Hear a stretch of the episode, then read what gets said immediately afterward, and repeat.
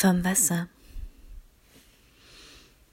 Höre nun und lass mich erklären, wie sich in den Wolken hoch oben das Nass des Regens sammelt und wie Regengüsse fallen herunter zur Erde. Aus Dingen aller Art, das wirst du mir zugeben, steigen viele Urelemente des Wassers mit den Wolken zusammen auf. Und so wachsen beide zusammen, die Wolken und das Wasser, das sich in ihnen befindet. So also schreibt Lucrez in Über die Natur der Dinge, jenem Langgedicht, wieder den Aberglauben, für Epikur auch. Und was dies Gedicht will, nämlich unbeirrt Zeugnis ablegen, und das ist dieser Tage nicht schlecht, denke ich, jetzt mitten in der Nacht. Und die Nächte geraten mir durcheinander, um mich, nein, an der Glühlampe die Motte. Klammer auf. Ich denke an Roger Deacon, aber dazu später, viel später. Klammer zu. Das liegt am Wasser, aber auch dazu später. Jetzt zu Lucrez. Wenig ist über ihn bekannt. Knappe hundert Jahre vor Christus soll er gelebt haben, geisteskrank sei er gewesen. Liebeskrank. Ich denke an droht Gefahr. Spreche nicht weiter, verstehe das Wort geisteskrank nicht. Wächst das Rettende auch? Hölderlin kann es nicht greifen. In lichten Momenten habe er an jenem Lehrgedicht geschrieben, das ich heute aus dem Regal hole, weil ich eigentlich über den Regen übers Wasser schreiben will, aber nicht weiß wie. Und immer wenn ich in mir selbst festhake, über mich stolpere, greife ich zu einem Buch, zu Friederike Mayröcker, Jens Garzel oder Rosemary Waldrop und heute aber zu Lucrez, bei dem ich zu Körper und Materie gelesen habe und seine Sprache, also vielmehr die Übersetzung so sehr mochte von Klaus Binder, daran, dass mir so liebe du, eine Weichheit, eine Zugeneigtheit gegenüber der Unwissenden, also gegenüber mir. Und ich lese mich langsam in den Text, schlage nach, blättere, und die Zeit tut ihr Übriges dazu, vielmehr die Dunkelheit. Denn ich schreibe ja nicht mehr mit dem Wetter, denke ich, schreibe nicht mehr unter dem Wetter, nicht mehr entlang dem Wetter, egal ob es stürmt oder hagelt, ob es trocken oder ausgetrocknet ist. Und ich muss sehen, dass ich hier bleibe und nicht im Lucrez versinke, in seinen Beschreibungen übers Wetter, vielmehr von Donner, Blitz und Gewittersturm, und was für Worte er findet, dass die Natur zahllose Körper sich lösen lässt. Ich schreibe nicht mehr mit dem Wetter. Es schneit ja nicht mehr. Und Schnee ist ein Wort, so wie Heu, so wie Else Eichinger das eben schreibt. Aber jetzt ist alles anders. Es ist sehr viel Wetter.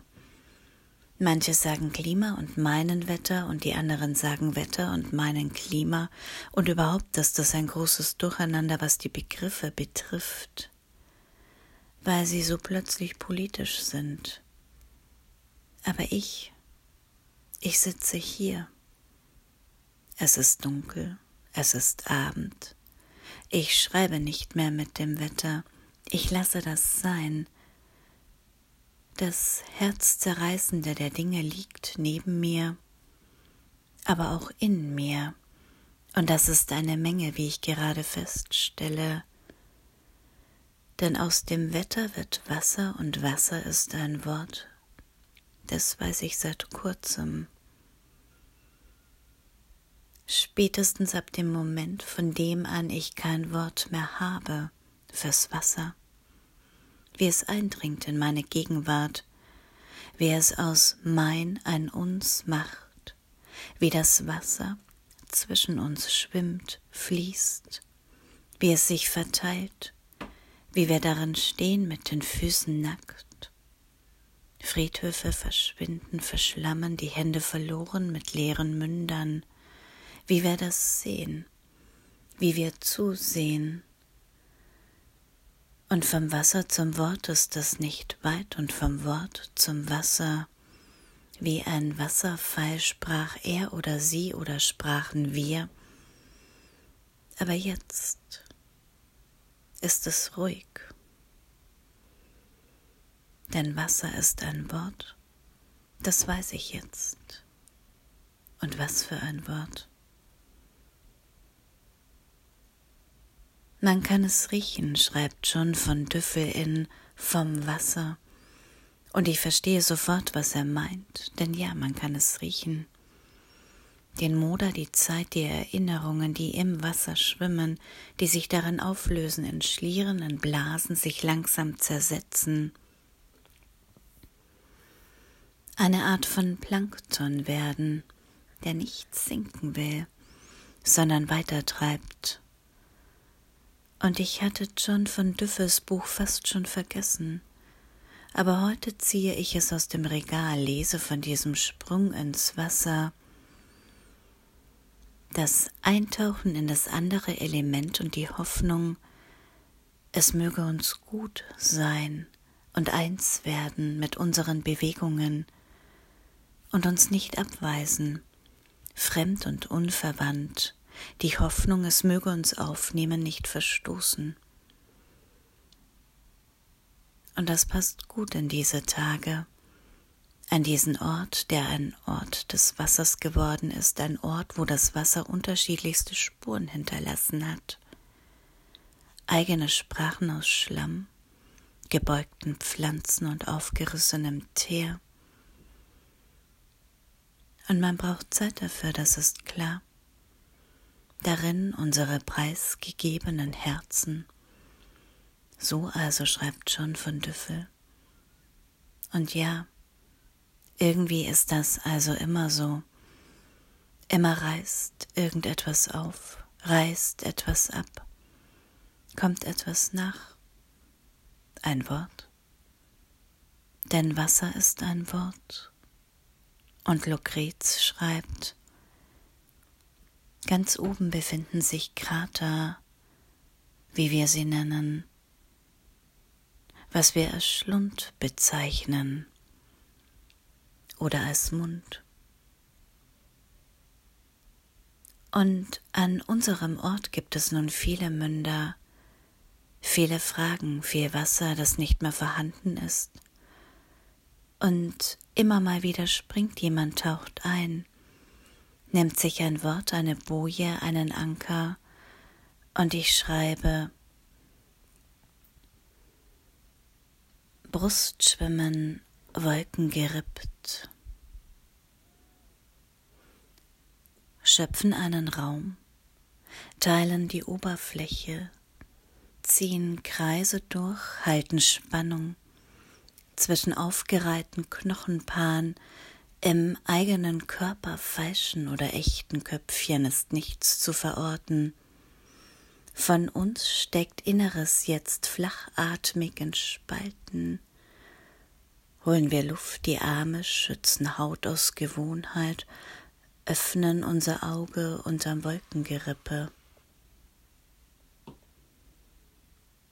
Und noch eins.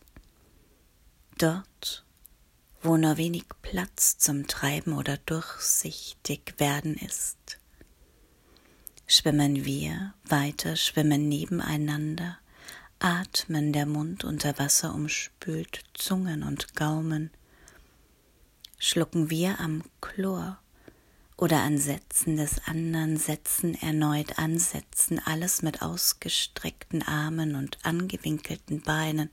Schieben wir uns über Oberflächen, sehen Gesichter eine schwimmende Masse in Teilen, fransen aus so ganz ohne Widerstand, driften durch Tage und Nächte, pumpen weiter Luft durch Brusträume, packen Lungen in Flügel und kraulen durch Fugen gelenkartig, hören gleichmäßig die Pumpe, in uns dröhnen Fragen nicht weiter vom Kopf an der Capo. Allen viel Herzliches, viel Helles.